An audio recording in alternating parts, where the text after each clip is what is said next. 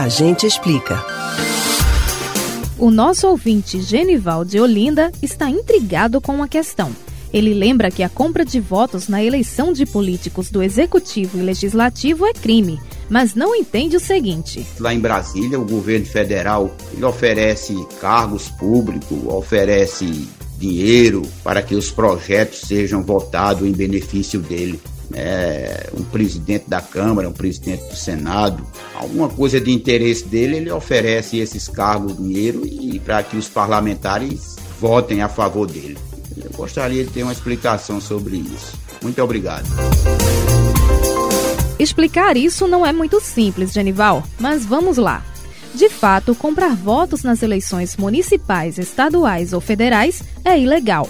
O termo técnico para isso é captação de sufrágio, que a Lei 9.504 de 97 descreve como o ato de o candidato doar, oferecer, prometer ou entregar um bem ou vantagem pessoal de qualquer natureza ao eleitor, com a finalidade de obter o voto.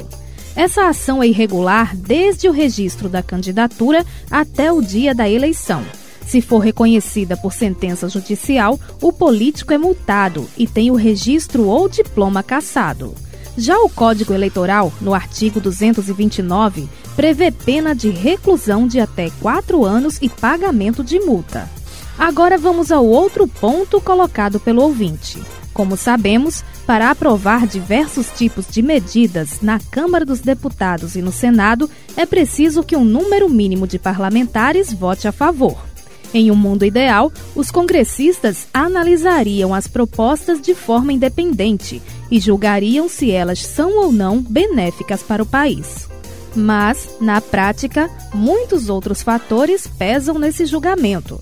Alguns deles geram escândalos, como os esquemas, suspeitos ou comprovados, de compra de apoio.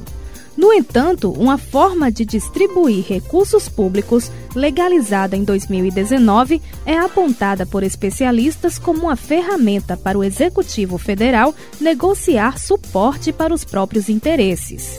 São as emendas de relator, também conhecidas como orçamento secreto, que explicamos aqui no episódio do dia 10 de novembro.